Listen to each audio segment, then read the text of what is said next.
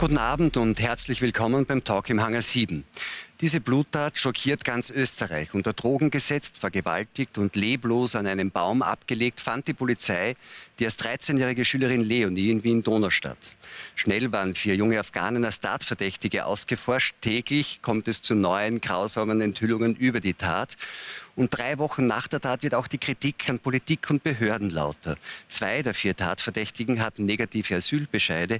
Alle vier waren schon mehrmals durch Straftaten aktenkundig geworden. Hätte der grausame Mord verhindert werden können? Was läuft schief in Österreich und was müsste sich jetzt ändern? Opferanwalt Florian Höllwart ist so nah dran an diesem Fall wie kaum ein anderer. Er kennt alle Details um den Tathergang und die Täter. Er wirft den Behörden komplettes Versagen vor und will nun den Staat verklagen. Islamkritikerin Seyran Atesh sieht einen Zusammenhang zwischen Taten wie in Wien und vor kurzem in Würzburg, wo ein Flüchtling aus Somalia drei Frauen ermordet hat.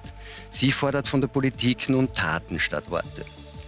Die forensische Psychiaterin Heidi Kastner kennt die Gewaltbereitschaft junger, radikal-muslimischer Männer. Sie hält viele für nicht integrierbar und sagt zum Mordfall Leonie, diesen Tätern fehlt jeglicher Respekt vor unseren westlichen Werten. Dass 13-Jährige wie Leonie auch einmal über Nacht nicht nach Hause kommen, das sei nicht so selten. Das weiß der Vermisstenexperte Peter Jamin, der Vorwürfe gegen die Familie Leonies zurückweist. Gewaltexzesse wie im Fall Leonie sind für ihn eine gesamtgesellschaftliche Aufgabe. Frau Kastner, wir sehen im Hintergrund jetzt noch einmal einige der Bilder vom Tatort, die ja durch die Medien gegangen sind. Jetzt ist drei Wochen nach der Tat und da gibt es natürlich die Trauer, aber auch Wut und viele fragen sich, was sind das für Menschen, die zu so einer Tat fähig sind? Nach den Akten wurde Leonie unter Drogen gesetzt, vergewaltigt und dann eben tot am Baum abgelegt. Können Sie als forensische Psychiaterin sagen, was da möglicherweise in Tätern vorgeht, die so eine Tat verüben können? Naja, prinzipiell ist das einmal kein afghanisches Spezifikum. Ne? Es gibt auch Menschen anderer Nationalität, die das tun. Das ist in aller Regel eine ja, überbordende Selbstermächtigung, verbunden mit dem Gefühl, was ich will, das nehme ich mir. Ne? Es ist natürlich ein völlig fehlendes Gefühl von Empathie für andere. Es ist einfach ein Benützen anderer auf mehreren Ebenen. Das kann es natürlich im sexuellen Bereich sein, das kann genauso gut im Eigentumsbereich sein, das kann in vielen Bereichen sein. Und ja, es ist auch natürlich eine, eine Respektlosigkeit vor den Regeln und Normen der Gesellschaft, in denen man lebt.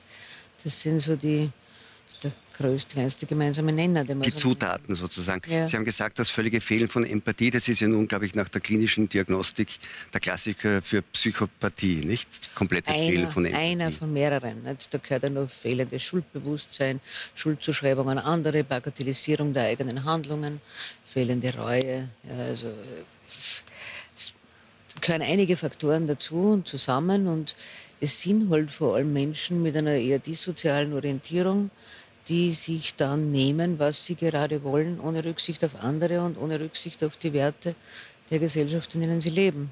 Jetzt ist eine Frage, die viel diskutiert wird ähm, und die auch die Ermittler beschäftigt, weil das wird dann natürlich auch im Prozess eine Rolle spielen, nämlich ob Täter wie in diesem Fall oder ob diese Täter den Tod Leonies bewusst in Kauf genommen haben. Das spielte dann für die Frage, ne, also Vorsatz und was das für ein Delikt ist. Nach Ihrer Erfahrung, auch nach Ihrer klinischen Erfahrung, ist in solchen Situationen, ist es so, dass der Tod oder die Todesfolge auch bewusst in Kauf genommen wird? Das kann man so nicht beantworten. Das ist immer vollspezifisch zu betrachten. Da gibt es äh, alles von bis es ist wirklich blöd gelaufen und passiert bis zu es ist ein, ein Verdeckungsmord, weil man dann halt einfach denjenigen, der ihn verraten könnte oder anzeigen könnte, lieber beseitigt, wobei diese Art der Beseitigung halt keine ganz unauffällige ist. Also die Verdeckung ist da eher beschränkt. Mhm. Aber das muss man wirklich. Aber nach dem, was Sie wissen jetzt. Ähm gibt es alles. Gibt's alles. Das kann man jetzt pauschal so nicht beantworten. Das ist immer wirklich voll spezifisch anzuschauen, wie das dann im Einzelnen gelaufen ist. Und das kann man ohne Aktenkenntnis nicht sagen. Jetzt sagt man ja oft, ähm, das sind eben Leute, die irgendwie ohne soziale Perspektive sind, die irgendwie ein Problem haben, auch sagen, Werte zu akzeptieren, die hier gelten, die möglicherweise auch ein, ein Frauenbild haben, das gerade dann in solchen Fällen auch irgendwie ein, eine Rolle spielt. Nun waren aber, soweit man das bisher weiß, gerade diese vier Tatverdächtigen solche, die tatsächlich ja auch durch Sozialarbeit, also die jetzt nicht irgendwo völlig allein gelassen waren, sondern die waren ja, wenn man so will, auch, die wurden ja bearbeitet. Da hat man ja versucht, was zu tun. Trotzdem ist es passiert. Naja, man muss, man muss der Tatsache ins Auge sehen, dass, und auch das ist eben kein afghanisches Spezifikum, dass es Menschen gibt, die sich von noch so viel investierter Therapie, Bearbeitung, äh, Hilfe nicht von dem abbringen lassen, was sie halt gerne tun. Vielleicht hat es aber auch noch nicht gereicht. Ich denke, also die Programme sind noch nicht so weit, dass wir garantieren können, dass diejenigen muslimischen jungen Männer, die aus anderen Ländern hier hinkommen und als Flüchtlinge, dass die äh, mit ihren, von ihren, unseren Programmen aufgefangen werden. Das werden wir nie garantieren können. Ja. Das werden wir nie garantieren können, weil das keine Einbahn ist. Nicht? Es ja. muss immer auch die Bereitschaft dazu da sein, dass man etwas annimmt. Aber wir können das nicht unterstellen, dass es keine Bereitschaft gibt. Ja, weil man kann faktisch sagen, dass es auch Menschen gibt, wo die Bereitschaft nicht da ist. Richtig, ein ja? Teil der. Es gibt sein. einen Teil, und wie groß der ja. ist, das kann ich jetzt nicht benennen im Prozent, aber es gibt immer mhm. und überall Richtig. einen Teil, ja. der halt mit noch so viel Intervention nicht erreichbar ist die Frage ist ja dann vielleicht, gibt es einen Punkt oder gibt es auch eine, wenn man so will, eine Verpflichtung zu erkennen, dass das so ist? Weil wenn man sagt, die Programme haben noch nicht gereicht, in dem speziellen Fall waren das ja junge Männer, die bereits durch Straftaten sozusagen auffällig geworden sind. Also da ist ja, ja dann die Frage, wo ja. erkenne ich, wo kann ich erkennen, dass ja. diese Programme eben nicht greifen und dass ich möglicherweise was anderes tun muss, um was zu verhindern. Nicht? Aber ich denke mal, wenn jemand über Jahre, ja, das ist, da reden wir jetzt nicht von, von einem Monat oder zwei Monaten, nicht? aber wenn jemand jetzt schon über Jahre bewährungshilflich begleitet wird, sozialarbeiterisch betreut wird, in irgendwelchen Einrichtungen lebt, wo es eine Betreuung gibt. Ja. Und wenn der über zwei, drei Jahre ja, alle Betreuungsangebote wirklich an sich abperlen lässt, ja. dann kann ich jetzt nicht a priori davon ausgehen, dass die Bereitschaft, da irgendwas von dem aufzunehmen, besonders groß ist. Es gibt mhm. einfach Menschen, die sagen, ich bleibe bei dem, womit ich gekommen bin, das ist, interessiert mich nicht. Ja. Mhm. Das können sagen, was sie wollen, ich mache das, was ich will. Wo natürlich dann auch so Erfahrungen wie das Sanktionssystem, in dem Fall das Justizsystem, steigt ja natürlich bei jugendlichen Straftätern natürlich mit bedingten Strafen ein die werden bisweilen auch nicht ernst genommen, weil da passiert ja nichts. Ne? Das ist ja, wenn man dann die Leute fragt, sind sie schon mal verurteilt worden? Nein, dann hat man da drei Vorstrafen drin, das sind drei Bedingte. Dann sagt man, er hat ja. ja gegeben. Ne? Na, da ist ja nichts gewesen. Ne? Also das hat keinen wirklich nachhaltigen Eindruck und da entsteht dann halt das Gefühl, wenn ich was tue und dann kommen Sanktionen, dann tun die nicht weh. Aber wir haben hier wir werden, Herr Jamin, wir werden genau diese Frage, ja, was man da tun kann, was ergreift, noch, noch Der 16-Jährige ist ja noch nicht lange ja. therapiert worden. Das, das werden wir das werden wir später noch ja. ähm, ähm, vertiefen. Ich möchte jetzt nur beim Fall noch äh, kurz bleiben, Frau Atisch. Das ist ja auch in den deutschen Medien ähm, äh, sehr, sehr ausführlich äh, berichtet worden. Sie haben das auch äh, konsumiert. Was hat denn Sie an dem Fall Leonie persönlich besonders, weiß ich nicht, betroffen gemacht oder was, was, hat, was ist Ihnen besonders aufgefallen? Ja, nun das junge Alter des Opfers. Selbstverständlich, das ist das Erste, was einem sofort mhm. äh, dann auffällt. An, ansonsten ähm, kann ich mich äh, Frau Kastner anschließen, das ist äh, unabhängig von der afghanischen Herkunft äh, so, dass junge Männer in einem gewissen Alter und mit einem gewissen Hintergrund äh, Frauen gegenüber nicht besonders respektvoll sind, beziehungsweise Frauen als ähm, Eigentum betrachten und ein anderes Weltbild und auch ein anderes äh, Wertesystem haben. Und deshalb passieren solche Fälle ja immer wieder. Und äh, es ist nicht der erste Fall.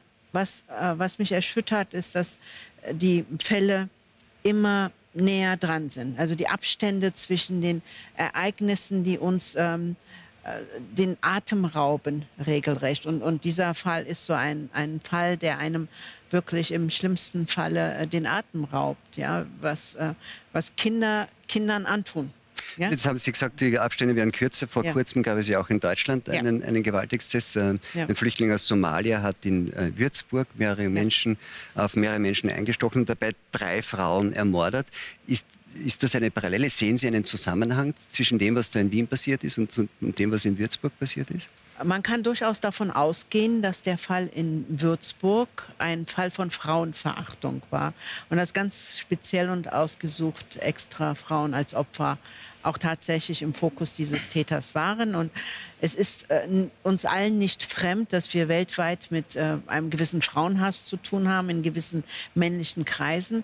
Aber wir müssen eben auch die Abstufung machen und sehen, dass wir innerhalb Europas gerade bedauerlicherweise aus dem muslimischen Kulturkreis immer mehr Attacken gegenüber Frauen haben und immer mehr Vorfälle, wo eben nicht nur eben Frauen getötet werden oder eben Kinder, sondern im Vorfeld bereits unglaublich viel sexuelle Übergriffe und auch ja, äh, Konflikte entstehen, sagen wir mal so rum.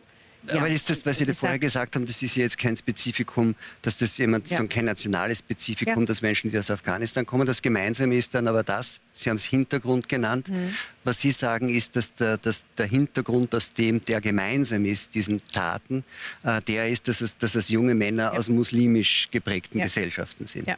Also bei aller Liebe fürs Detail und das ist auch äh, und Differenziertheit und es ist auch gut, dass wir, dass wir nicht verallgemeinern und äh, sagen, es gibt hier ein, ein, eine Situation, die wir global beobachten. Und wenn wir als Frauenrecht, also ich bin Frauenrechtlerin, ja, wenn wir aus der Frauenrechtsperspektive das Ganze betrachten und ich bin ja auch Anwältin von Beruf, wie Sie wissen und wenn ich das als Anwältin mir betrachte, dann sehe ich äh, eine Bandbreite an, äh, an äh, Tätern und Opfern. Ja, also diese Differenziertheit, die können wir an den Tag legen. Aber wir kommen keinen Schritt weiter, wenn wir über diese Differenziertheit zu einer Relativierung gelangen. Und das ist das ist die Kritik, die, äh, die ich äußern, äh, die ich immer wieder äußere und auch hier äh, äußern möchte.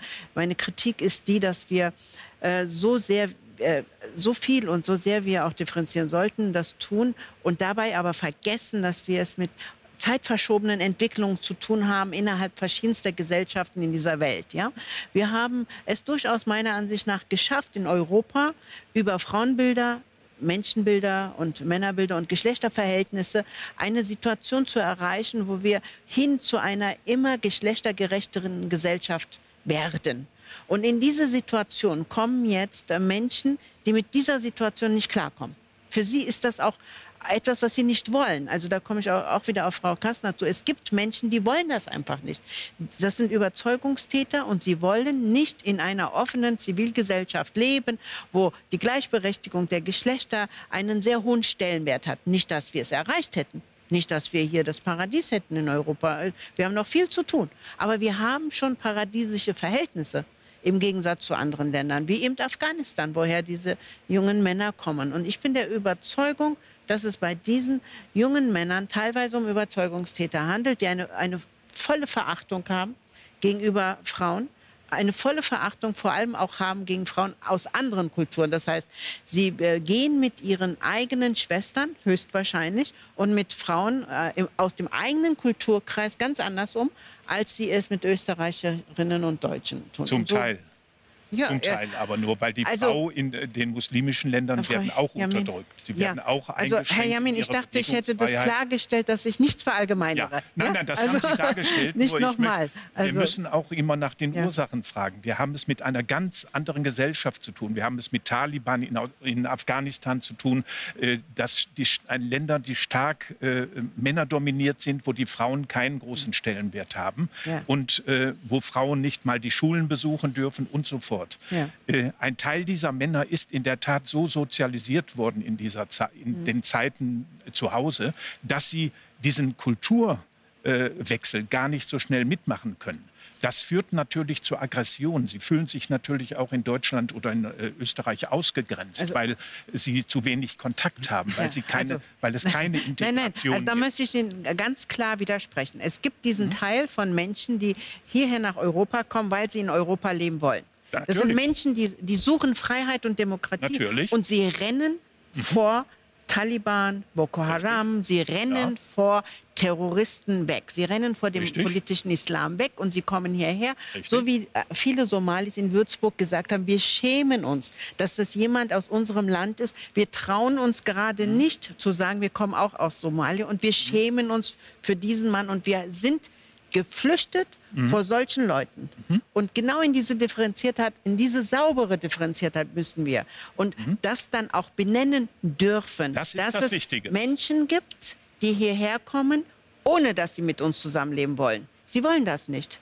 Sie wollen nicht mit uns zusammenleben. Also Sie haben auf jeden Fall ein Interesse, irgendetwas in diesem Land zu machen, sei es nun Geld zu verdienen oder hier wieder eine Familie zu gründen und so fort. Also es ist ja nicht so, dass die nun mit dem Wunsch hier kommen oder mit dem Ziel hierher kommen, unsere Mädchen zu ermorden.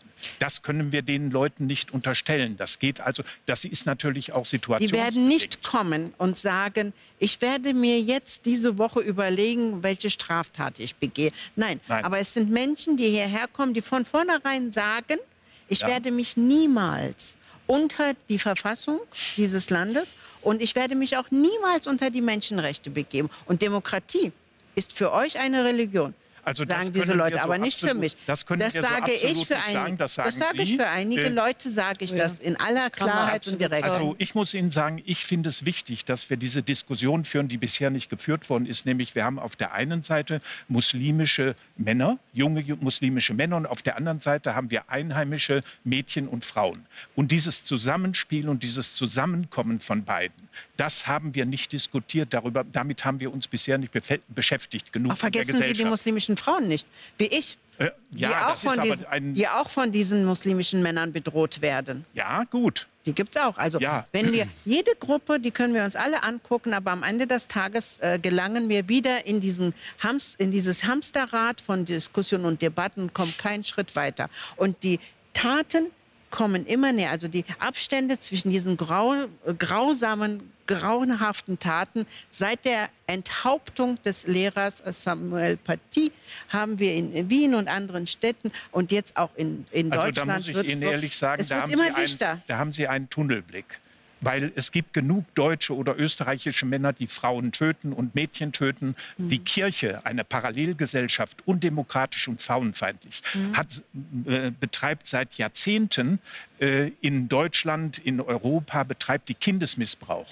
Mhm. Und das, in, das sind die Verbrechen, die parallel dazu sehen. Wir müssen also sehen, wir haben den Menschen, der böse ist, ob es in der Kirche mhm. ist oder bei, den, äh, oder bei muslimischen Männern. Und wir müssen da eine Unterscheidung machen. Und wir müssen auch sehen, dass es einen Großteil der muslimischen jungen Männer in Deutschland und äh, Österreich gibt, die ihr Leben gut führen, aber, die aber wissen Sie, begeistert sind, hier zu leben und die, Familien gründen. Dankeschön, danke, dass ich mir das ähm, jetzt nochmal anhöre. Diesen Tunnelblick, ja. den äh, werfen mir äh, Menschen und äh, jetzt äh, Sie auch ja. seit 30 Jahren vor. Das mag sein. Ja, und äh, ja. das ist sehr interessant. Und ich ja, aber Sie oder seit fragen, mehr als 30 warum das gemacht ja, das wird. ist Sie sehr sagen, interessant. es ist eine permanente Welle. Das stimmt ja. nicht. Wir haben so viele Verbrechen in der Welt. Mhm. Aber Herr Jamin, Sie widersprechen Sie hören sich ja nicht selbst. Ja, Sie widersprechen sich ja selbst in der Argumentation. Interessant. Sie sagen einerseits, äh, es gibt so viele afghanische Männer, die völlig problemlos hier leben und sich ein Leben aufbauen. Dem stimme ich völlig zu. Ja, mhm. absolut aber die kommen aus demselben Kontext, mit dem sie erklären, warum andere das nicht machen. Das kann man nicht damit erklären. Das ist ein individuelles Thema.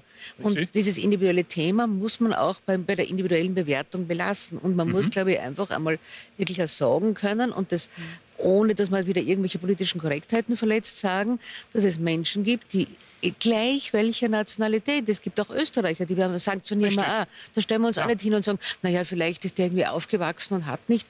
Ja. Wenn jemand daherkommt und meint, es zählt nur, was er will und er nimmt sich, mhm. was er will, ohne ja. Rücksicht auf Verluste, dann ist das zu sanktionieren und nicht zu erklären und zu entschuldigen. Alles das erklären heißt alles verzeihen, ist die Mentalität Weise. des Teufels, hat der Morgen mhm. gesagt. Ja. ja. da kommen wir irgendwie in die Nähe. Ja. Und das will ich nicht und das führt uns, glaube ich, genau nirgends hin. ich, möchte auch, ich möchte jetzt gleich bitte noch mal zu diesem Tunnelblick was sagen und da wirklich vehement widersprechen und ich meine auch, dass das eine, gewisse Beleidigung auch ist. Ja? Also es ist eine gewisse Beleidigung, weil sie unterstellen, dass Menschen wie uns, die den Tunnelblick vorgeworfen wird, nicht diese, diesen, äh, diese Vielfalt und Diversität sehen in unserer mhm. Gesellschaft. Ich habe sehr viele muslimische Frauen vertreten, mhm. was nicht bedeutet, dass ich immer nur aus dieser Opferperspektive und äh, nur diese Gräueltaten in der Gesellschaft sehe. Mhm. Das ist uns doch wohl bewusst, ja, dass nicht alle Menschen so sind. Und ich habe es Ja, aber das ist gut, ich wenn man das in dieser grade, Diskussion auch sagt. Aber da müssen Sie auch richtig zuhören, mein ich lieber höre Herr. Ihnen die ganze Zeit. Ich habe gerade vorher einleitend sehr ausführlich gesagt, dass es Menschen gibt, mhm. die ganz bewusst hierher kommen, mhm. weil sie in Europa und in einer Demokratie leben wollen. Mhm. Die habe ich doch benannt. Und mhm. äh, drei Sätze weiter werfen Sie mir Tunnelblick. Ja, Sie so. haben vorher das gesagt, ja dass, dass, es immer mehr dieser Fälle gibt. Ja, das stimmt aber ja diese, diese Verdichtung äh, kann man sehen, wenn man Zeitungen verfolgt. Ich kann es Ihnen aus der Anwalts Anwältin-Perspektive sagen, ja, da gibt es eine Zunahme von gewissen Übergriffen und Konflikten, die es vor 20 Jahren nicht gab. Aber natürlich. Kann ich Ihnen sagen. Ja. ja. Das ist ja. so. Und deshalb von der Verdichtung spreche ich. Also darf, ich, darf ich kurz einen Vorschlag machen, das mit, um zu, ja. über diese gesellschaftliche Frage, wie wir umgehen, ja. sagen, mit, diesen, mit diesen unterschiedlichen auch Motiven hierher zu kommen ja. und mit der unterschiedlichen Fähigkeit, sich zu integrieren, noch einmal zurückkehren und einmal noch kurz beim konkreten Fall bleiben. Und da möchte ich ein Stichwort aufgreifen. Es, es hat Täter-Opfer-Umkehr ist ja ein, äh, oft ein Thema, auch in diesen Einzelfällen. Und auf ihr, so quasi auf ihr eigentliches Hauptgebiet äh, noch einmal äh, kommen, Herr Jamin.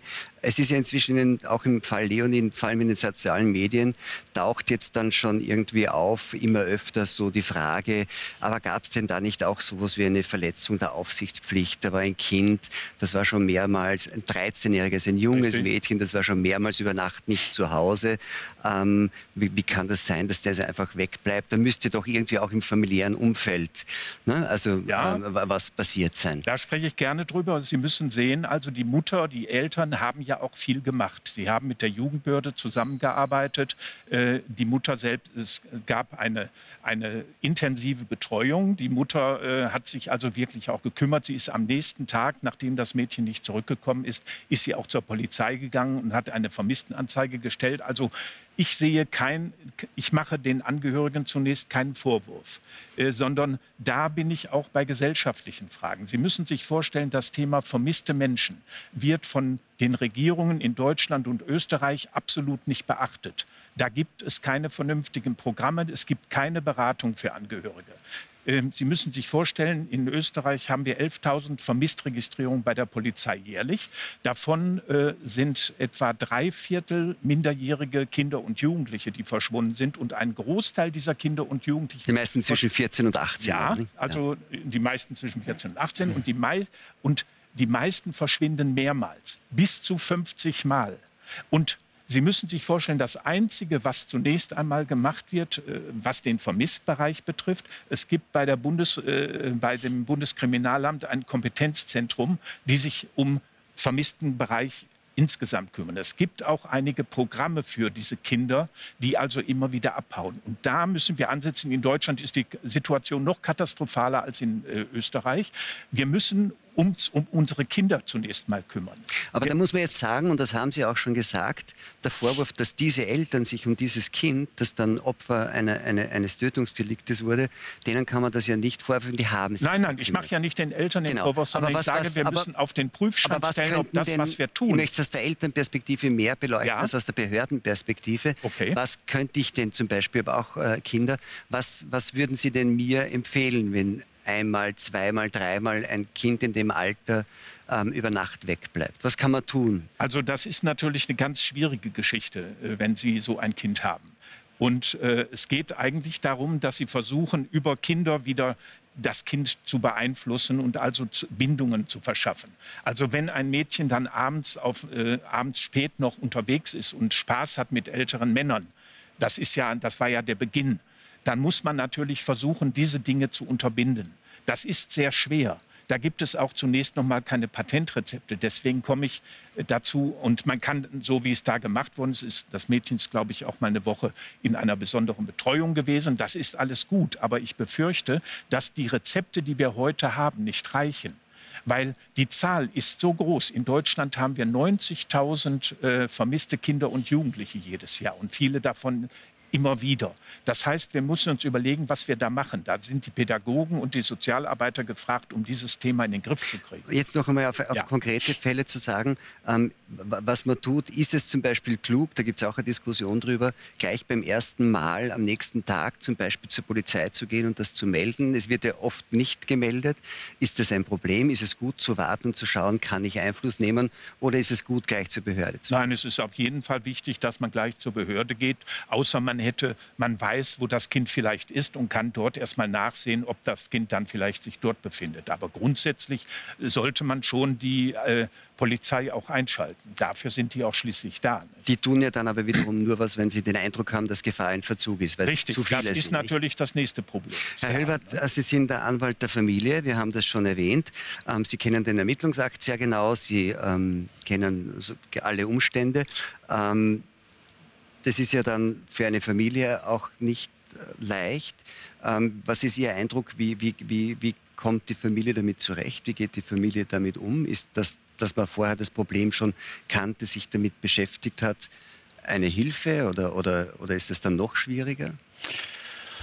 Also äh, ich habe äh, mit der Familie bisher sehr äh, viel gesprochen und auch mit einem guten Freund, äh, einem Chefredakteur und haben da ein sehr, eine sehr gute Beziehung.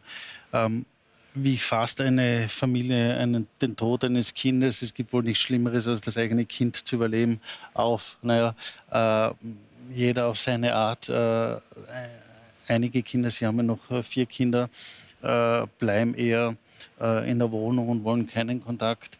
Die äh, Mutter nimmt das sehr gefasst auf und hat aber doch dann wieder natürlich emotionale Einbrüche. Der Vater teilweise ein bisschen eine äh, Leere und eigentlich der Ruhepol in der Familie.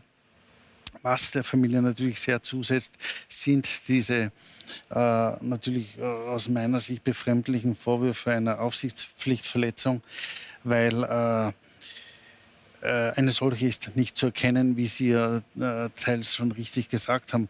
Äh, man muss dazu wissen, die Leonie war am 25. mit einer Freundin in Tulln unterwegs und ähm, bis spät am Abend. Ja. Es hat dann eine Korrespondenz äh, mittels Instagram äh, mit der Mutter gegeben, dass sie nach Hause kommen soll. Das wollte sie nicht. Sie ist dann eben nach Wien gefahren. Ja. Und ähm, das ist natürlich jetzt die, äh, die Schwierigkeit. Wie willst du ein 13-jähriges pubertierendes äh, Mädchen davon abhalten? Ja, du kannst sie nicht anketten, was ja auch äh, viele äh, ich sage mal, Erziehungsprofis äh, suggerieren wollen. Und Fakt ist, sie ist halt dann äh, äh, nach Wien gefahren. Warum sie das gemacht hat, äh, ist wohl auch darauf zurückzuführen und da komme ich auch ein bisschen auf die Aufsichtspflicht. Die Eltern wollten ja die Kinder aus der Stadt rausholen und sind ja gerade zu diesem Zweck äh, aufs Land gezogen, haben sich dort ein Einfamilienhaus mit einem Garten gemietet. Also sie hatten ja äh, schon die äh, Befürchtung oder ein bisschen die Sorge, dass die Leonie ein bisschen rebellisch ist, mehr als andere und wollten sie diesem, äh, diesem Umfeld äh, entziehen. Was ihnen natürlich nicht gelungen ist, ja, klarerweise, weil ein 13-jähriges Mädchen hat dort seine Wurzeln, hat dort seine Freunde und ist ja auch dann an dem Tag in den 22. Äh, gefahren, wo sie. Und das heißt hat. aber, das war auch so eine Frage in der, in, der, in der Abfolge der Tat, in der Rekonstruktion der Abfolge der Tat, kannte diese kannte diese Männer oder zumindest einen Teil dieser Männer, deren Opfer sie später geworden? Äh, es ist so, dass sie sie wohl flüchtig kannte. Ja. Äh, nicht richtig ist, dass irgendeiner äh, der Freund von ihr gewesen wäre. Sie hatte vorher einen, äh, einen, einen Freund, ähm, der war aber älter, das war den Eltern nicht recht. Und ähm, es wäre ihnen wohl auch nicht recht gewesen, muss man ehrlicherweise sagen, äh, wenn sie aus diesem Umfeld einen Freund gehabt hätten. Auch, äh, Aber dass sie sie vorher kannte, legt nahe, dass sie zunächst freiwillig mitgegangen ist an den Ort, der später der Tatort wurde. Der Akt gibt das her, dass sie äh, äh, letztendlich freiwillig gegangen ist. Es gab äh, Videoaufzeichnungen äh, von den öffentlichen Verkehrsmitteln, äh, wo man sieht, dass sie äh, eben in, nicht haltend oder irgendwie verwirrt mitgegangen ist, auch wenn es offensichtlich so ist, dass sie schon im Vorfeld mit Drogen sozusagen in Kontakt gekommen ist. aber letztendlich muss man wahrscheinlich ehrlicherweise sagen, dass sie freiwillig mitgegangen ist. Weil Sie gesagt haben, der Akt gibt dieses her und anderes vielleicht nicht. Sie kennen den Akt, wie gesagt, ähm, sehr genau. Würden Sie sagen, dass Sie jetzt schon ein klares Bild haben vom Tathergang? Ist, ist Ihnen das klar oder gibt es da Dinge, wo Sie sagen, das ist nur, meine, die Tötungsabsicht zum Beispiel ist so eine Frage, die natürlich für Sie auch als Anwalt der Familie höchstwahrscheinlich dann irgendwann einmal sehr relevant werden wird? Das äh, aus meiner Sicht äh, äh, nicht wirklich, ja, weil wir haben jetzt äh, die Staatsanwaltschaft ermittelt in 201 Vergewaltigung. Ja. Ähm, für den Täter ist nicht viel zu gewinnen, ja, weil ob ich jetzt einen Mord begehe und einen vorsätzlichen äh, Tod herbeiführe, vereinfacht gesagt, oder eine Vergewaltigung, die zum Ge Tod geführt hat, oder eine, äh, äh, äh das Ausnutzen einer, äh, einer, einer, eine, Sexe, eines, einer wehrlosen Person. Ähm, alles hat eine Todesfolge, alles hat äh, letztendlich die gleiche Straffolge, nämlich 10 bis 20 Jahre beziehungsweise lebenslang unter ähm, Vorbehalt des Alters, weil da ändert sich ein bisschen. Also aus dieser Sicht ist für die ist Täter nichts nicht zu gewinnen. Kein großer Unterschied. Sie haben auch erwähnt in einem, in einem Gastkommentar, den Sie in einem, in einem Magazin veröffentlicht haben, dass die Familie ähm, sich alleingelassen fühlt, auch von der Politik. Ähm, jetzt ähm, kam dann irgendwie die Information auf, dass man bei Ihnen als dem Anwalt der Familie ohnehin nachgefragt hätte nach Telefonnummern, damit der Bundeskanzler sich melden kann bei der Familie. Äh, korrekt? Das ist grundsätzlich korrekt und das ist auch etwas äh, äh, eigenartig, ja. Ähm, das Innenministerium hat bei mir nachgefragt ja, und wollte unbedingt die Telefonnummer haben, äh, weil der Herr Bundeskanzler äh, sein äh, Beileid ausdrücken wollte. Bisher hat er nicht angerufen, ja, und das ist schon äh, etwas, äh, äh, was eine Frage, ich sage es ganz offen, des Benehmens ist, ja, weil wenn ich schon anfrage und äh, weiß, das sind Eltern, die sind von einem schweren Schicksalsschlag getroffen. Und das ist ja genau das, was die Bevölkerung eigentlich sich erwartet, ja, dass der Staat äh, da in dieser Situation ein bisschen eine schützende Hand im, zumindest im Sinn einer, einer Kondolenz oder eines persönlichen handschriftlichen Briefes äh, erwartet. Also eine gewisse Form von Anteilnahme. Ja, und, würde ich schon und, meinen. Ja. Nee. Und, äh, äh, ich will ja gar nicht äh, von einer Einladung ins Bundeskanzleramt äh, sprechen. Das wäre ja schon die Sahne auf dem Törtchen. Ja. Aber, aber das, sind, das ist eine Vorgehensweise, die kann ich äh, nicht ganz nachvollziehen. Frau Kastner, bleiben wir trotzdem nur ganz kurz bei der, bei der Tat und beim Tathergang, auch wenn das jetzt natürlich noch nicht alles geklärt ist, weil, glaube ich, abschließende ähm, äh, Gutachten, medizinische auch noch ausstehen. Eine, eine, eine, eine wirklich ähm, wesentliche Frage ist ja auch, ist eine Gruppen, ein Gruppendelikt, nicht? Ähm, was das für ein, welch, welche Dynamik da stattfindet, wenn so ein 13-jähriges Mädchen mit einem, den sie vielleicht auch nur flüchtig kennt, das muss gar nicht ihr Bahn, mitgeht, dann passiert was oder es passiert nichts. Es kommt ja dann eine ganz andere Dynamik zum Tragen, ja. wenn da eine Gruppe agiert. Wie muss unbedingt, man sich unbedingt. Also Gruppendynamik ist in dem Fall sicher von Bedeutung ohne es den Fall im Detail kennen, zu kennen. Aber das kann man annehmen, weil immer, wo Gruppen äh, an irgendeiner Tatbegehung beteiligt sind, die Dynamik in der Gruppe eher eskaliert. Es ist ja so, dass in Gruppen die Leitfigur nicht der moralisch höherwertigste, höchstwertige ist, sondern der, der sich am meisten traut. Das weiß man aus der Untersuchung der Gruppendynamik seit Le Bon. Es ist in der Gruppe immer der, der Leithammel, der am weitesten vorprescht, am lautesten schreit und, und am wenigsten Hemmungen. Am wenigsten Hemmungen, am wenigsten Skrupel hat. Und alle anderen fühlen sich dann sozusagen unter Zugzwang. Da braucht es sehr viel Standing, um in der Gruppe zu sagen, da mache ich nicht mit. Das ist ein Standing, das auch unter ganz normalen Erwachsenen wenige aufbringen und unter Jugendlichen wahrscheinlich noch weniger, weil das mit einem Ansehensverlust oder Gesichtsverlust verbunden sein kann, wenn man dann der ist, der sich da nicht traut oder der sich dann schleicht und abhaut, weil er Angst hat. Ne? Da hat man dann mehr oder weniger ausgesorgt und braucht sich um seinen Ruf nicht mehr kümmern, weil der ist sowieso ruiniert. Das, das kennt man ja unter weniger strafrechtlichen ja, Bedingungen auch sozusagen aus unserem Alltag. Das ja. kenne ich auch. Ich war ja. Internatsschüler, diese. Gruppendynamiken. Die Frage ist ja nur, ob dann diese, diese Gruppendynamik, ob in dieser Gruppendynamik Dynamik dann der kulturelle Hintergrund in dieser Gruppe, bei diesen Tätern, den wir schon angesprochen haben, auch nochmal eine besondere Rolle spielt. Das ist die Frage, da müssten wir jetzt aber auch wirklich mit den Tätern per se reden. Ja? Wenn wir wissen, dass Afghanen in der Kriminalstatistik, was sexuelle Übergriffe betrifft, verglichen mit, der, mit dem Anteil an der Bevölkerung überrepräsentiert sind. Das ist ein mhm. Faktum. Ja. Das braucht man nicht beschönigen, da braucht man nicht sagen, das stimmt nicht oder man braucht nicht sagen, da betreuen Sie zu wenig. Das ist einfach ein mhm. Faktum. Dieses Faktum Sie haben auch keinen Tunnelblick, wenn Sie das behaupten. Das habe ich auch nicht gesagt. Ich bestätige ich, das auch gerne. Ich stelle Fakten fest. Ne? Wir haben 0,5 Prozent Afghanen in der Bevölkerung. Müssen wir jetzt nicht den, den, ganzen Abend auf den Tunnelblick rumreiten. Aber, das, aber das war schon ein wichtiger Aspekt hier. Bevor wir über Tunnelblicke weiterreden, ja. will ich nur sagen, dass wir das, was Frau Kasten angesprochen hat, uns jetzt auch noch in einem kleinen Überblick in den Fakten anschauen. Ja. Bei der großen Flüchtlingswelle 2015 kamen neben Syrern vor allem Afghanen nach Österreich. Heute leben insgesamt rund 45.000 von ihnen bei uns.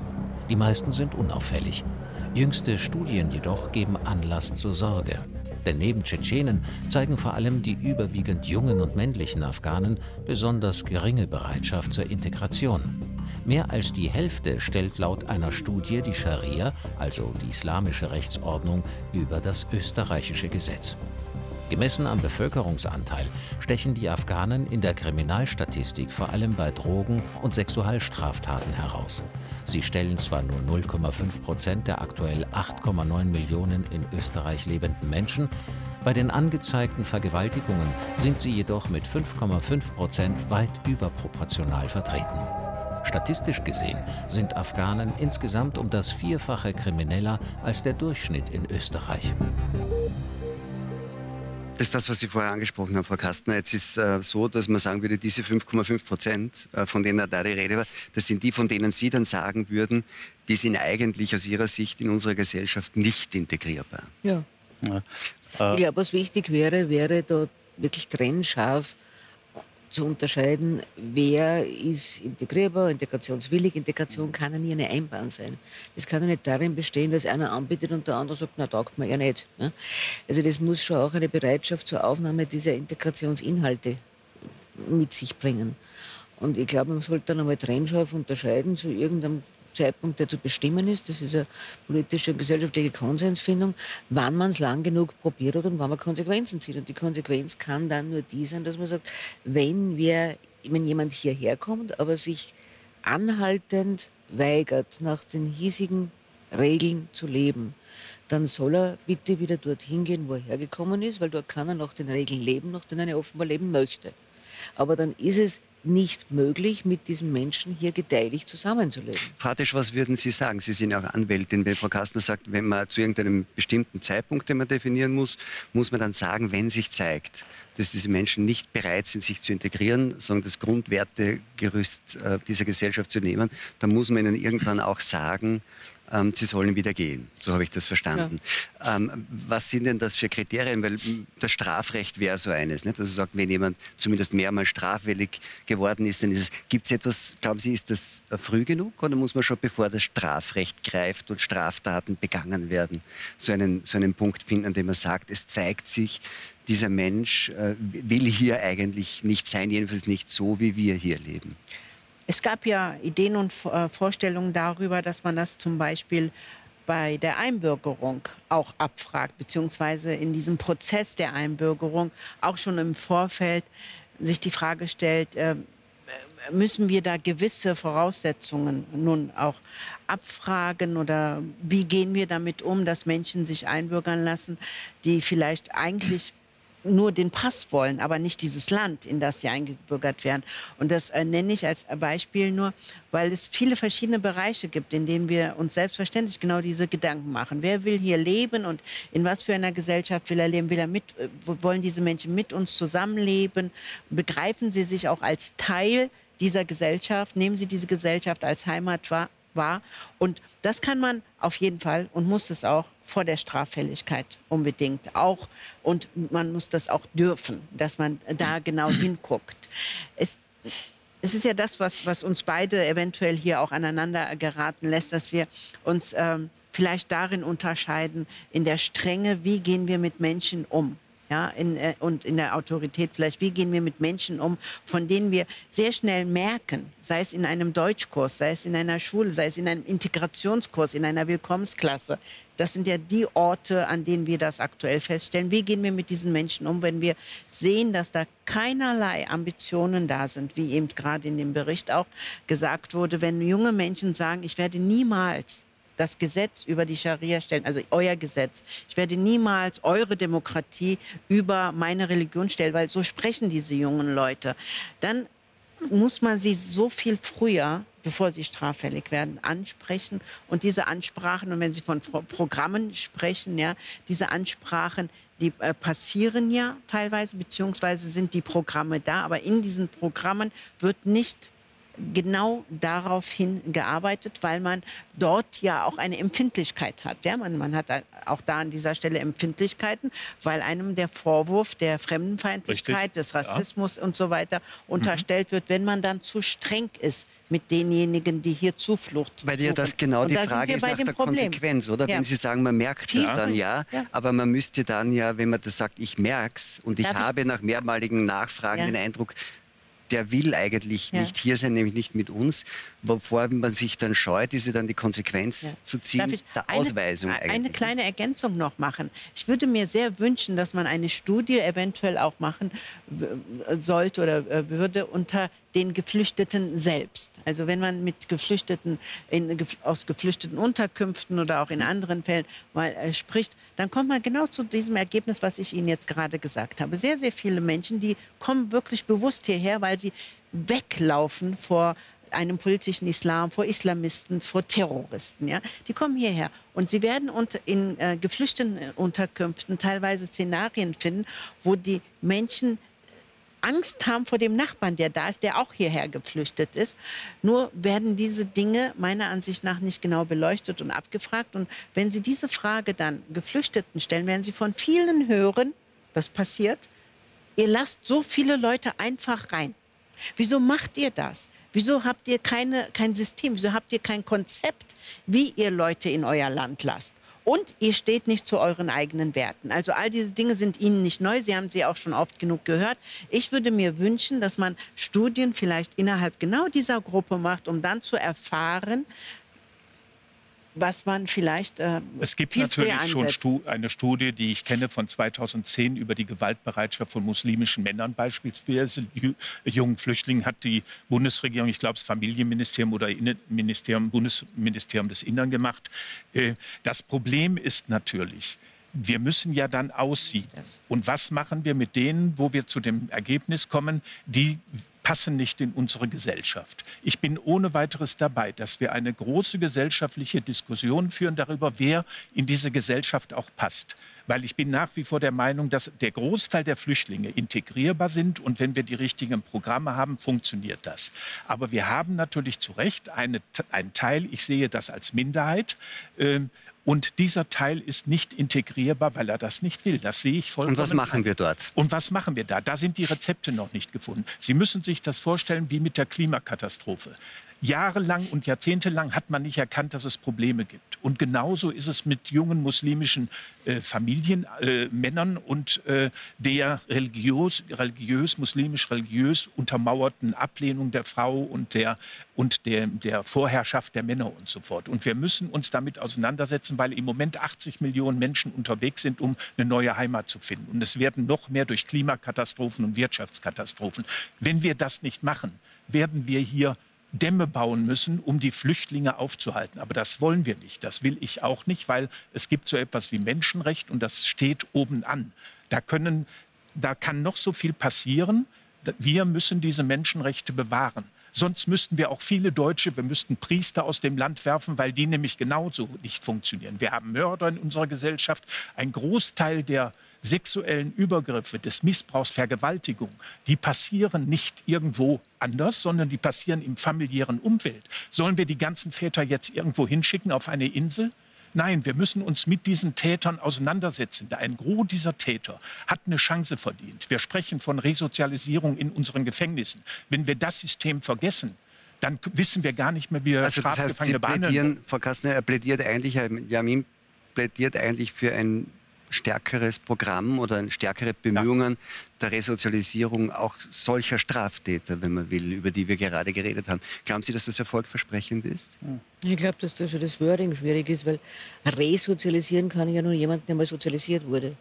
Und wenn diese Sozialisation in einer völlig abweichenden oder aus unserer Sicht unpassenden Form erfolgt ist, dann tut man mit der Resozialisierung schwer. Ich denke mal, jeder, der in Österreich als hm, Jugendlicher oder ja, Jugendlicher straffällig wird, der wird von der Justiz nicht maximal sanktioniert, sondern der erhält eine, eine große Menge an Unterstützungsangeboten bzw. Weisungen, die dann eben diese Unterstützung absichern. Und das ist dann sehr wohl fallbezogen spezifisch ausgesucht. Mhm. Ja, da gibt es zwingend Bewährungshilfe, da gibt es zwingend Überlegungen, wie wird der bestmöglich dann unterstützt. Nur wenn das jemand ganz offensichtlich verwirft, ja, weil er es verwerfen will. Und wenn der dem Bewährungshelfer sagt, du schaffst mir sicher nichts an, ja, weil ich weiß eh, was ich will. Ja. Und das bleibt dabei und es kommt zum zweiten Delikt. Ich, mein, ich frage mich dann schon, wie weit muss dann das wirklich gehen, bis man irgendwann einmal sagt, es hat sich als obsolet erwiesen. Und das heißt in dem Fall von, von Asylwerbern oder eben nicht Staatsbürgern, wäre das dann die Abschiebung? Wenn die Abschiebung der rechtsstaatlichen Prinzipien möglich ist, wenn das der Wahrung der Menschenrechte möglich ist. Und wenn das möglich ist, die, die Menschen dann zu repatriieren dorthin, wo sie herkamen und wo diese Regeln ja gelten offensichtlich, mit denen sie einreisen, dann ja, natürlich, ja. Das ist genau ein Problem. Vielleicht schauen wir das noch kurz an, weil so einfach ist das ja. gar nicht immer, jemanden abzuschieben, der hier straffällig geworden ist. Pro Jahr beantragen etwa 3000 Menschen aus Afghanistan Asyl in Österreich. Abgelehnte oder gar straffällige Asylwerber wieder abzuschieben, gelingt aber nur in den seltensten Fällen. Von 2017 bis zum Mai 2021 wurden lediglich 674 Afghanen direkt wieder in ihr Heimatland abgeschoben. 848 abgelehnte Asylwerber haben in diesem Zeitraum Österreich freiwillig verlassen. Die niedrige Abschiebequote nach Afghanistan liegt vor allem an der fehlenden Kooperation der afghanischen Behörden. Und die Quote könnte nun noch weiter fallen. Die Regierung in Kabul hat die EU gebeten, bis auf weiteres sämtliche Abschiebungen auszusetzen. Der Grund? Zunehmende Kämpfe mit den radikal-islamistischen Taliban-Milizen. Herr Höfer, wenn ich Sie richtig verstehe, dann ist die Amtshaftungsklage gegen die Republik, die Sie planen, ähm, machen, die wird ja, nehme ich an, auch genau darauf abzielen zu sagen, dass in Leonie wurde Opfer von Tätern, die eigentlich hätten schon abgeschoben sein müssen. Ist das der Punkt? Ja, äh, das ist der Punkt. Ich würde nur ganz gern noch äh, äh, zurückkommen auf eine Kleinigkeit, nämlich äh, diese Gruppendynamik. Ähm, man darf da äh, schon auch nicht vergessen, dass äh, diese Afghanen äh, sehr ungebildet sind, äh, wo in dieser Gruppe anders als vielleicht bei Ihnen im Internat keiner sagt, du, jetzt hör auf, jetzt ist genug, hört's auf, äh, das reicht, sondern die begreifen das ja gar nicht, das Problem. Ja? Äh, nämlich, äh, da kann man das sehr wohl äh, differenzieren zu einem sozialisierten äh, Jugendlichen in Österreich oder in Westeuropa, zu einem Afghanen. Man darf auch nicht vergessen, komme gleich auf Ihre Verzeihung bitte, äh, dass natürlich in Afghanistan seit 40 Jahren Terror und Krieg herrscht, äh, die Frauen dort als Objekte gesehen werden. Und wenn jetzt ein 16-Jähriger äh, alleine in den Westen kommt, es für mich ein Ding der Unmöglichkeit ist, dass der sich in absehbarer Zeit auf die äh, westlichen Demokratien einstellt und die Verhältnisse zu Frauen. Ja. Äh, Aber was ist dann die Konsequenz daraus? Was wollen wir mit diesem, was wollen, was sollten wir mit diesem Faktum, wenn es eins ist, anfangen? Der, die Politik weiß ja das schon seit Jahren. Also das ist ja nichts Neues, dass gerade diese äh, Bevölkerungsgruppe äh, diese diese große Einwanderungsproblematik darstellt. Ja. Wir haben 2021, glaube ich, fünf bis jetzt 5800 Asylanträge von Syrern, 3800 von Afghanen. Äh, es sind dann noch Iraner, Iraker. Äh, es sind ja nur diese Länder. Ja.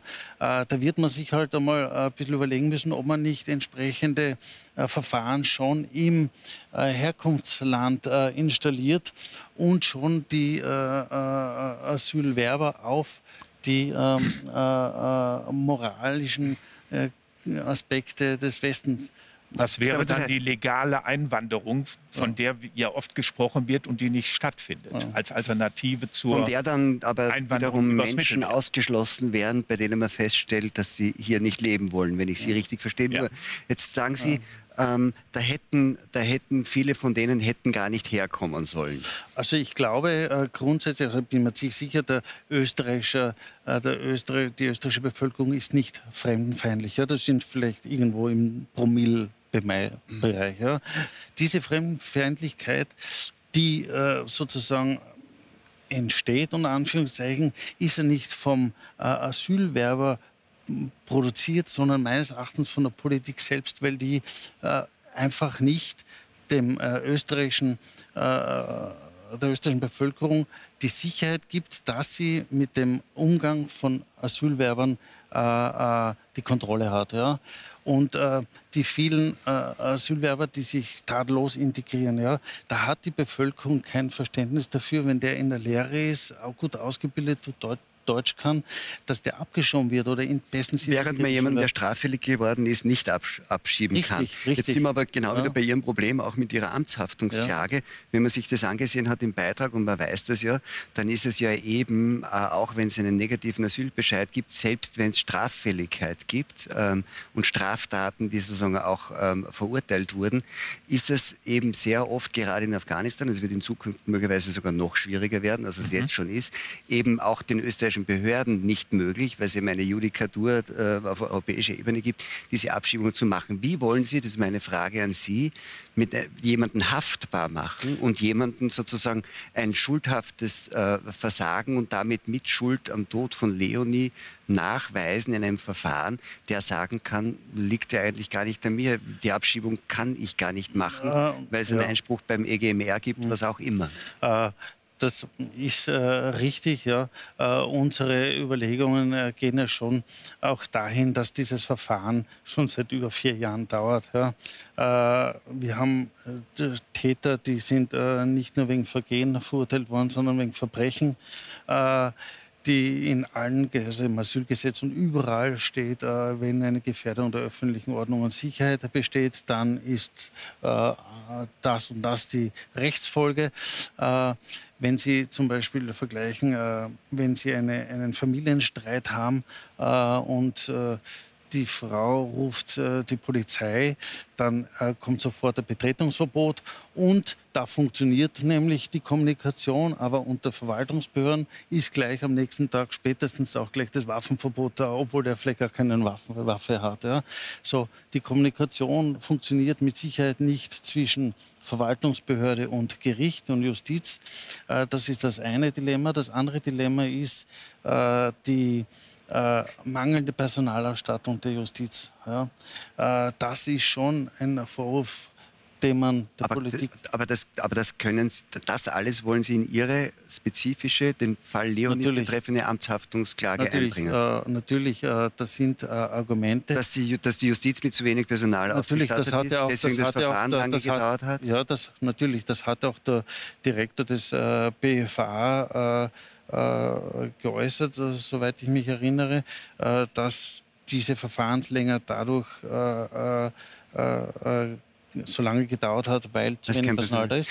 Und die Haftung ist natürlich schon auch äh, das Unterlassen de, äh, der Behörde, eine Entscheidung zu treffen. Ja?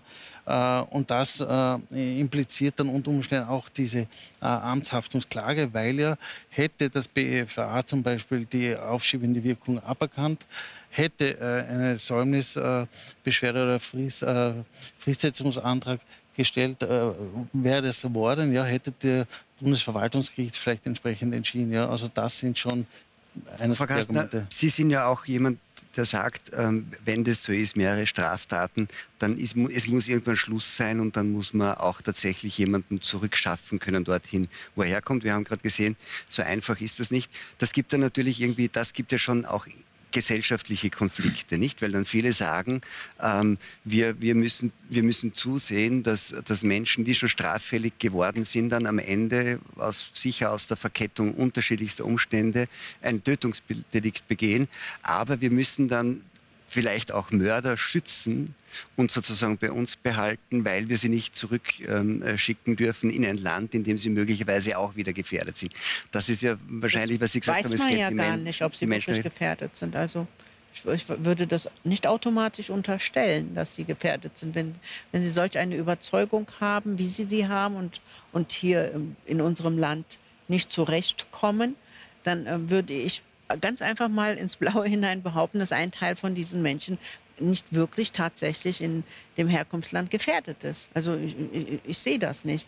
Im, Grund, Im Zweifel haben sie ja das gleiche äh, Frauenbild, Menschenbild und äh, ihre Vorstellung von einer Scharia. Also entsprechen sie ja im Grunde genommen genau diesem Bild, was die äh, Taliban gerade in Afghanistan einführt. Also im Grunde genommen könnte man diesen Leuten sagen, äh, ist doch eine Identität da, ja, mit dieser politischen äh, Gruppe dort und was ist da tatsächlich eine Gefährdung dann für diese Leute. Und äh, Sie haben gerade Menschen erwähnt, die äh, die Sprache sehr gut sprechen, Ausbildungen machen und ähm, abgeschoben werden. Also so eine Situation haben wir auch in Deutschland. Also es ist der Wahnsinn und der Irrsinn und dann ist es kein Wunder, dass man die Gesellschaft nicht mitkriegt, weil es unzählige Beispiele gibt, wo Menschen, die wirklich also das Wort Integration mögen viele Menschen nicht, das äh, können wir dann auch äh, weglassen, aber Menschen, die wirklich gerne in unseren Ländern leben, werden plötzlich abgeschoben da funktioniert das dann. Aber bei Straftätern, bei Mördern heißt passiert es, es passiert auch, es, aber nicht so oft vielleicht. Ja. Wenn die Rechtsmittel einzulegen sind, dann ist es richtig. Wir leben in einem Rechtsstaat, auch in Österreich. Und wenn die Rechtsmittel das zulassen, dann ist es selbstverständlich, dass auch selbst Mörder die Möglichkeit haben müssen, Rechtsmittel einzulegen. Weil wenn wir da Unterschiede machen zwischen den Menschen, dann kommen wir in unserer Gesellschaft nicht mehr weiter. Dann sind wir in einer Diktatur irgendwann ja. oder in einer Autokratie. Ich verstehe das. Ich selbst will die Mörder auch nicht in Deutschland oder in Österreich haben. Aber wenn wir Veränderungen an unserem Rechtssystem vornehmen, nur weil es uns gerade passt, weil der, dann müssen wir fragen, ist jemand schon auszuweisen, weil er Bonbons klaut es oder weil um er ein, ein Es gibt ein, um ein Gesamtkonzept und ja. das ähm, haben wir jetzt gerade ja auch schon mehrfach festgestellt. Wir brauchen diese gesellschaftliche Debatte fernab von irgendwelchen Rassismen. Mhm. Es muss doch möglich sein, eine rassismusbefreite Debatte über Einwanderung zu führen. Und ohne diese Vorwürfe und ohne diese diese wirklich strikten Diskussions- und Debattenverbote und Denkverbote. Wir brauchen in ganz Europa solch ein Konzept. Richtig. Denn das Problem mit mhm. gerade, und ich bin Muslimin, ich habe eine liberale Moschee gegründet. Ja, ich bin keine Islamkritikerin, sondern ich bin eine liberale Muslimin, die kämpft für Reformen im muss Islam. Kein sein. Äh, es ist für mich, für mich schon, weil äh, viele Menschen diesen Begriff als Islamkritikerin gerne nehmen, um mir zu sagen, dass ich eine Islamfeindin bin. Mhm. Also auch Islamophobie ist so ein Kampfbegriff, mhm. der ja immer wieder fällt. Es muss doch möglich sein, in ganz Europa, und wie gesagt, alle Länder haben ein Problem, wo eine Mehrzahl an Menschen mit einem muslimischen Hintergrund jetzt eingewandert ist und als Geflüchtete gekommen sind. Wir haben dieses Problem und es wird in Italien weniger, also aber in Dänemark, in den Niederlanden, in Norwegen, in Schweden, in Frankreich ja immer wieder kommt es zum Konflikt und debattiert, diskutiert und wir kommen keinen Schritt weiter, weil mhm. immer wieder diese Fronten aufge, äh, aufgestellt werden. Wir sind aber ein demokratischer Rechtsstaat und wir müssen alle, wir sind liberal und wir sind offen und deshalb müssen wir das alles hinnehmen. Wir, wir müssen, und das ist ein nächster Satz, wir müssen auch damit leben lernen. Und dagegen wehre ich mich. Ich möchte nicht damit leben lernen, dass es immer mehr Tötungsdelikte und Anschläge gibt, gerade aus meiner Glaubensrichtung. Das will ich nicht. Hm? Ich werde mich nicht daran gewöhnen, denn das ist der politische Islam, gegen den wir kämpfen. Und an hm? den will ich mich nicht gewöhnen. Das will ich nicht. Jetzt, wenn ich Sie richtig verstehe, sagen Sie, dass, diese, dass die Vertreter dieses politischen Islam Menschen, die eigentlich ja. mit unserer Gesellschaftsordnung nichts anfangen können, in ihr nicht leben wollen, eigentlich durch unsere, sagen quasi, uns immer wieder berufen, wie liberal, wie ja. rechtsstaatlich wir sind, ja. eigentlich unterstützt werden. Jetzt könnte man sagen, so eine Amtshaftungsklage, wie sie Herr Höllwart macht, äh, könnte ja tatsächlich sagen, etwas sein, was den Staat zwingt, da irgendwie stärker, weiß ich nicht, Farbe zu bekennen. Würden Sie sowas unterstützen? Sie sind ja Anwältin. Würden Sie glauben, dass, diese, dass so, eine, so eine Vorgangsweise mit einer Amtshaftungsklage den Staat unter Druck zu bringen, sich da irgendwie mal zu deklarieren und sich nicht zurückziehen ja. auf irgendwelche Judikaturen, dass das was bringen kann? Diese Klage zeigt doch, und auch wenn sie keinen Erfolg hat, zeigt diese Klage, dass es Not tut dass wir etwas verändern. Es gehör, äh, wir brauchen einen mhm. Paradigmenwechsel. Und diese Klage ist beispielhaft dafür. Es gibt immer wieder und immer lautere Schreie aus der Gesellschaft heraus, aus, von, aus Schulen, von Lehrerinnen und Lehrern, aus Universitäten ja, gibt es Konflikte. Es gibt ähm, Cancel Culture und wie mhm. alles heißt und äh, diese Islamophobie-Vorwürfe und so weiter. Es gibt eine breite Debatte und deshalb ist, fasse ich diese Amtsklage, auch wenn sie keinen Erfolg hat, genau äh, in diese Richtung und sage, das ist auch ein Aufschrei zu sagen, so geht es nicht weiter. Wir brauchen, genau wir brauchen diesen Paradigmenwechsel. Das, das ist, genau wir brauchen auch die ehrliche, ehrliche, wirklich seriöse, das, ehrliche Debatte. Das ist genau der Punkt. Ja. Äh, wir wissen natürlich, äh, äh, dass eine Amtshaftungsklage keine Klage wie jede andere ist, sondern schon eine rechtliche Herausforderung. Äh, und auch ein politisches Statement intendiert? Ein politisches oder? Statement, natürlich. Wir, natürlich wir, äh, um das äh, vielleicht zu erklären, äh, ich kann ja nicht einfach die Republik äh, klagen, sondern ich muss auch vorher den Anwalt äh, der Republik, nämlich die Finanzprokuratur, auffordern, den Schaden äh, anzuerkennen. Also es beginnt mit einem Schadenersatzanspruch genau. naja, Es geht mit einem Aufforderungsschreiben vereinfacht gesagt an die Finanzprokuratur äh, und die hat dann äh, drei Monate Zeit zu sagen, na, ich anerkenne den Schaden oder nicht, was sie in der Regel, also ich würde mal sagen 99,9 Prozent sagt, nein, ich anerkenne nicht. Ja, was ja schon einmal schade ist, weil gerade die Finanzprokuratur hätte ja unter Umständen die Möglichkeit, auch in diese Richtung ein bisschen zu wirken. So, äh, sie anerkennt es nicht und natürlich wissen wir, dass äh, die Erfolgsaussicht äh, äh sehr äh, äh, bescheiden ist. Bescheiden ja. ist, ja. Aber, und das ist genau der Punkt, es geht nicht per se darum zu gewinnen, sondern alleine den Umstand, das entsprechend natürlich dann auch medial zu veröffentlichen, nämlich nicht aus Mediengeilheit, sondern den Umstand heraus, dass das nicht der erste Mädchenmord ist, dessen äh, äh, Lösungen und äh, Änderungen von der Politik mit Lippenbekenntnissen geändert haben und auch nicht der erste Frauenmord. Und äh, genau das ist der Punkt, dass man den Fall Leonie als Mahnbeispiel heranzieht, auch äh, an, den, an die Republik mit rechtlicher also, Konsequenz. Jetzt sagen Sie alle, ganz kurz nur, jetzt sagen Sie alle, oder Sie drei zumindest, so habe ich das verstanden, Sie haben da eine leicht andere Position, Herr Jamin. Ähm, das ist ein, ein, ein, ein Fall der Gesellschaft, der zeigt auch, was gesellschaftlich das Problem ist.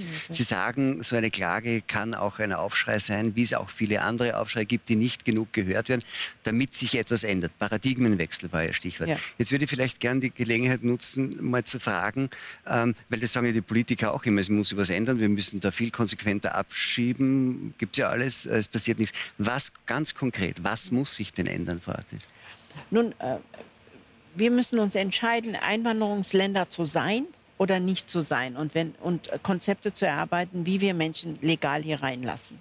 Auf welche Art und Weise. Und dort, dort müssen die Hürden entsprechend gestellt werden die, die Weichen gestellt werden. Und ähm, wenn Sie das äh, beschreiben, um nochmal einen Schritt zurückzugehen, dass äh, Frauenmorde zugenommen haben und so weiter. Ich komme nochmal zurück auf das, was ich vorher gesagt habe. Gehen die Schotten dicht, weil viele Menschen dann sagen, hier werden wieder ähm, die Rechten bedient, hier werden Vorurteile geschürt und, und, und dann bleiben wir stecken, weil, äh, weil wir sagen, okay, das wollen wir nicht. Ja? Dann äh, schrecken wir zurück, denn wir wissen, dass auch Frauen natürlich getötet werden, fernab von muslimischen Parallelgesellschaften. Überall auf der Welt werden Frauen getötet. Nichtsdestotrotz haben wir hier verschobene Realitäten, also in, in Form von, ich wiederhole das, zeitverschobenen Entwicklungen in, innerhalb dieser Gesellschaften. Und wenn ich so eine Gruppe von jungen Männern habe, die wirklich aus Überzeugung, ja, aus Überzeugung ein Frauenbild haben, das nicht passt, dann äh, habe ich sie ja irgendwo auch schon mal betreut oder sie sind in irgendeinem Kontakt mit irgendwelchen Stellen geraten. Dann äh, sehen wir ja, dass die bisherigen ähm, sowohl Unterkünfte als auch Kurse, die wir anbieten, als auch Begleitungen, die wir anbieten, eben nicht funktioniert haben. Sonst hätten wir in den letzten zehn Jahren nicht diese Entwicklung. Warum haben sie Und deshalb, nicht funktioniert?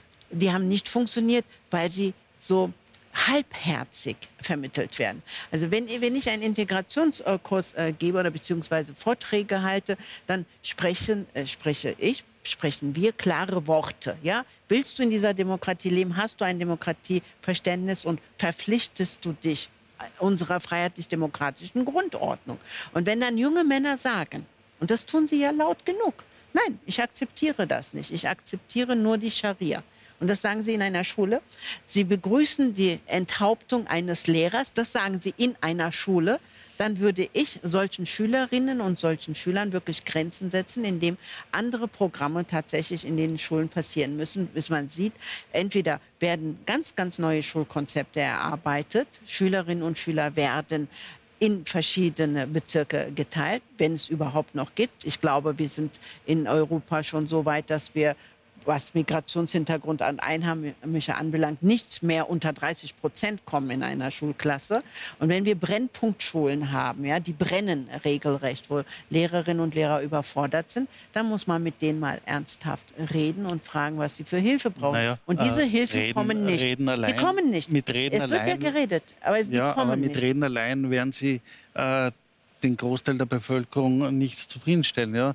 Punkt ist, und da gebe ich Ihnen völlig recht, Frau Doktor, äh, das Strafrecht gibt genug her nur wird es teilweise nicht ausgenutzt. Ja? Und wenn die Konsequenz für ein Tun äh, äh, eigentlich nur bedingte ist und noch einmal bedingte und noch einmal bedingte, dann wird sich die Erziehung eines auch jugendlichen Straftäters in Grenzen halten. Ja? ja.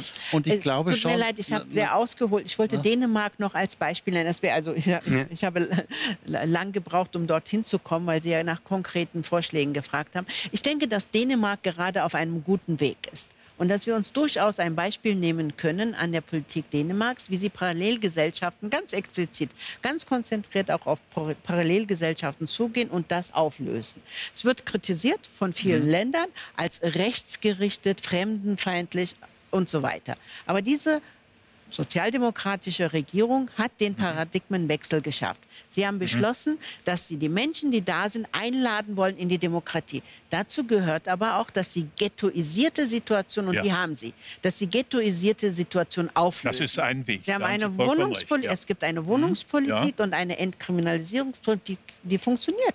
Sie ziehen es jetzt konsequent durch. Das ist das, worüber wir die ganze Zeit immer reden. Ja? Wir müssen die Schulen unterstützen indem wir dafür sorgen, das haben Sie vorhin ja auch gesagt, dass Begegnungen stattfinden, wo Menschen hm. lernen, in dem Land zu leben, hm. in dem sie sind, die Sprache erlernen vor allem.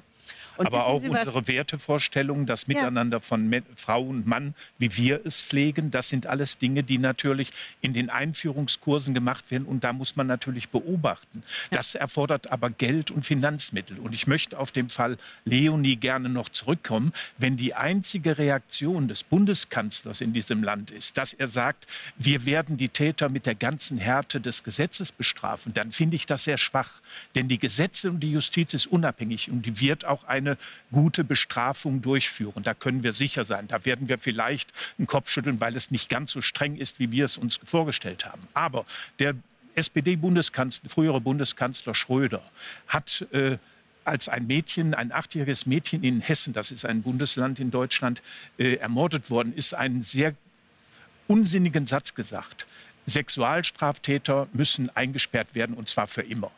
Das sind die Reaktionen des Staates. Sie zeigen nichts anderes als Härte, als dass zum Beispiel ein Bundeskanzler sowohl in Deutschland wie hier auch sagt, das nehme ich zum Anlass, darüber nachzudenken, wie das Miteinander mit Flüchtlingen und unserer Gesellschaft funktionieren könnte. Und dafür braucht es Programme. Ich, muss, ich würde den Bundeskanzler auffordern, einen Sonderbeauftragten einzusetzen oder das Parlament muss es machen. Und man muss diese, die Lebensweise und das Agieren dieser Täter genauso betrachten wie das von Leonie. Denn da werden wir feststellen, da sind unterschiedliche Probleme. Wir haben die Flüchtlingsprobleme, muslimische Religion und Ansehen der Frau. Wir haben das Drogenproblem, das nimmt man heute nicht mehr ernst. In den Schulen werden Drogen verkauft, vor den Schulen werden Drogen verkauft. Wir haben uns daran gewöhnt, dass unsere Kinder Ecstasy nehmen. Das finde ich eine ganz schlimme Entwicklung, da muss was passieren. Dann haben wir die Frage der vermissten Menschen, das ist ja mein Thema seit 30 Jahren. Da muss etwas geschehen. Und äh, das Ganze zusammen muss einmal beleuchtet werden. Und dann würden wir feststellen, wo vielleicht die Probleme sind. Und daraus muss man dann auf Basis dieses Falles, wenn ein Tod, der Tod eines Kindes überhaupt einen Sinn machen soll, eigentlich macht es keinen Sinn, es ist so schrecklich, aber wenn der Tod eines Kindes noch einen Sinn machen soll, dann müssen wir dafür sorgen, dass aus dem etwas wächst, und zwar eine bessere Gesellschaft. Die Täter müssen, wir müssen den Umgang lernen mit Tätern, auch mit dem Abschieben der Täter, gar keine Frage. Aber wir müssen auch lernen, mit unseren Kindern umzugehen, die nicht in dieser Gesellschaft mehr klarkommen, weil sie vor ihrer Schule Drogen kaufen können, weil sie im Internet, äh, äh, weil die Kriminellen im Internet auf Mädchen warten. Also da haben wir ja ich kann Ihnen jetzt tausend Loverboys und tausend mhm. Stichworte nennen, die dazu führen, dass äh, unsere Jugend also hoch gefährdet ist. Aber es ist interessant, Frau Kastner, glauben Sie, dass wenn, wir das, wenn das geschehen würde, was Herr Jamin vorschlägt, nämlich wenn ein Sonderbeauftragter oder wer immer diese, diese, diesen Einzelfall auf alle diese gesellschaftlichen Komponenten untersucht, dass wir da was Neues erfahren würden? Ist es nicht eher so, dass, wir das, dass das Problem eher ist, dass man fast alles davon ohnehin schon weiß? Natürlich. Dass es nur Konsequenzen bleibt. Man sagt ja oft, ja. ist schlimm, die wissen nicht, was sie tun. Ist nicht unser Problem eher, dass man nicht getan wird, was man weiß? Also ich möchte zu dem Fall jetzt nicht herummutmaßen, dazu kenne ich ihn zu wenig, aber aus Fällen, die ich kenne, wo es auch um gravierende, manchmal sexuell motivierte oder Gewaltdelikte gegen andere mit, von Tätern mit dem Hintergrund ging, da wurde definitiv getan, was das System hergab. Ja. Ja. Und da gibt es keine neuen Erkenntnisse zu gewinnen. Da gibt es nur die Erkenntnis über dieses Individuum zu gewinnen. Deswegen wird er dieses Individuum untersucht. Ja. Und dann findet man halt heraus, dass da, ja, ich sage das jetzt einmal, sehr Blatttropfen am Holz verloren ist. Und dann denke ich, man muss man sich halt auch überlegen, was macht man dann in dem Fall? Ich bin auch völlig der Meinung, dass man da jetzt wirklich sehr breit basiert ansetzen müsste, was natürlich dann auch Geld in die Hand nehmen und Strukturen schaffen heißt. Ja, und die Debatte nicht scheuen und da diesen Vorwurf, da geht man ins rechte Eck oder was nicht scheuen, sondern sagen, man muss diese Parallel, es ist unsäglich, dass sie an Parallelstrukturen bildet. Und wie diese, äh, das wir reden immer von den Echoräumen im Internet das, oder in, in, in der hm. virtuellen mhm. Welt. Das sind äh, Echo-Bezirke, ja, wo mhm. jeder nur den anderen bestätigt ja, und wo es überhaupt keine Interaktion mehr gibt mit irgendwelchen anderen, mit denen tauscht man sich nicht aus, also das ist ja nicht der Mühe wert. Aber das heißt, äh, wenn man sagt, man bräuchte eine größere gesellschaftliche Perspektive, irgendwie so die Diskussion über eine größere gesellschaftliche Lösung, dann wäre, wenn ich Sie, Frau Atesch, und, und Sie richtig verstanden habe, auch mit dem dänischen Beispiel, dass sozusagen eine, eine, eine, ein wesentliches Ding wäre, einfach mal auch offensiv auf die Tatsache von Parallelgesellschaften Natürlich, zuzugehen und die dann auch ja. konsequent aufzulösen? Oder Wissen Sie, wie viele Jahre äh, komme ich schon nach Österreich, halte unter anderem hier Vorträge, auch zum Thema Zwangsheirat habe ich Vorträge gehalten oder auch ähm, Frauenrollen im Islam, religionstraditionsbedingte Gewalt. Und ich musste mir ganz oft von Österreichern, Österreicherinnen anhören, so schlimm ist das hier bei uns nicht. Bei Ihnen in Deutschland ist das vielleicht so schlimm, aber bei uns ist das nicht so. Parallelgesellschaften haben wir in Österreich nicht. Das, das, das gibt es heute noch, dass es Menschen gibt, die leugnen, dass sie in Österreich Parallelgesellschaften haben. Das heißt also, wir müssen mal beginnen, auch mit äh, sich ehrlich und katholisch zu machen, wie man es ja so schön sagt, ja, dass man wirklich aufhört, auch mit dieser Leugnung der Probleme, die wir haben, die äh, verhindern, da, dass wir äh, gemeinsam Rassismus befreit eben tatsächlich wirklich ganz konsequent und ganz klar Tachles reden und mhm. entsprechend auch Parallelgesellschaften, die da sind, die kann wirklich keiner mehr leugnen. So wie die Dänen, ich wiederhole mich, wie die Dänen das gemacht haben, dass man sagt, okay, wie können wir das in einer Stadt wie Wien, in einer Stadt wie Linz oder in anderen Städten, wie kann man das ganz konkret angehen? Und, und ich glaube, dass man am Ende des Tages viel weniger Geld ausgibt bin ich überzeugt. Am Ende des Tages wird man viel weniger Geld ausgeben dafür, wenn man es schafft, diese Parallelgesellschaften loszulösen. Aber wenn es so ist, dass wir, das eins der Probleme ist, dass wir seit langer Zeit, vielleicht sogar seit Jahrzehnten, wie Sie es nennen, nicht Tacheles reden, dann stellt sich automatisch die Frage, was würde wen auch immer in der Politik daran hindern, Tacheles zu reden? Da, naja, äh, es gibt verschiedene Gründe natürlich. Wenn man die muslimische Gemeinschaft anspricht, dann heißt es hier, das ist in der Verfassung verankert. Das haben sie hier über das Islamgesetz. Sie haben da eine Gemeinde, die, die sehr, sehr ähm, intensiv arbeitet daran, dass die Menschen sich hier integrieren. Was aber nicht funktioniert am Ende, weil es auch dort, äh, weil wir es dort mit den Verbänden hier äh, bei uns in Deutschland und hier bei Ihnen auch mit Gruppierungen zu tun haben, die im Zweifel dieses konservative Weltbild, das sehr traditionelle patriarchale Weltbild weitergeben. Ich wollte das nämlich ergänzen. Neben den Parallelgesellschaften haben wir tatsächlich im Internet eine Radikalisierungswelle. Viele junge Menschen, die zu uns in die Moschee kommen oder die einen Prozess gemacht haben von Radikalisierung und weg von Radikalisierung, sagen, dass ihre Radikalisierung in erster Linie über soziale Medien oder eben das Internet über YouTube-Videos stattgefunden hat. Auch das ist eine Erkenntnis, die ich hier nicht zum ersten Mal ausspreche. Auch die Politik weiß das. Dagegen hätte man entsprechende soziale Medienauftritte oder auch äh, auf YouTube entsprechende Kanäle nutzen können, um Gegenprogramme zu machen, also eine Gegennetzung.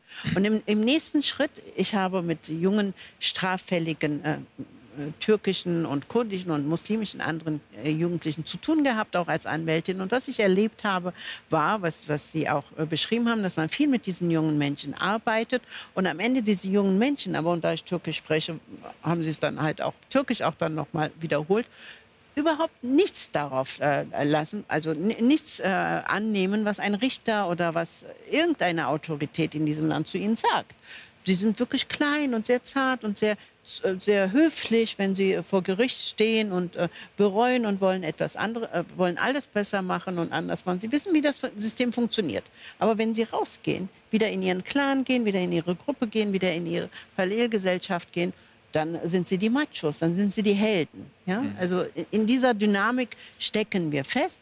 Und äh, wenn man dann aber die, äh, diese jungen Menschen dann auch äh, in dieser, äh, mit dieser Energie anspricht, mit der kriminellen Energie und Vorwürfe bekommt, dass man Migranten kriminalisieren würde, dann hört die Debatte wieder auf.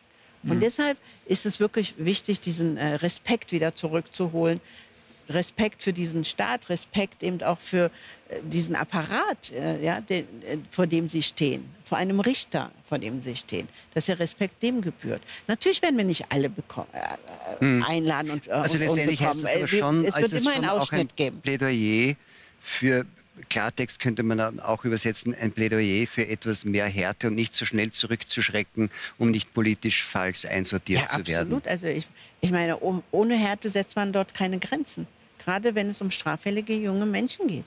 Uns, uns, uns setzt in aller Härte die Zeit Grenzen. Ja, leider. Äh, und so ist es nämlich, dass jetzt unsere Zeit hier um ist. Frau Kastner, Frau Attisch, meine Herren, vielen Dank äh, für das Gespräch hier. Ihnen einen schönen Abend und hoffentlich bis zum nächsten Donnerstag beim Talk im Hangar 7.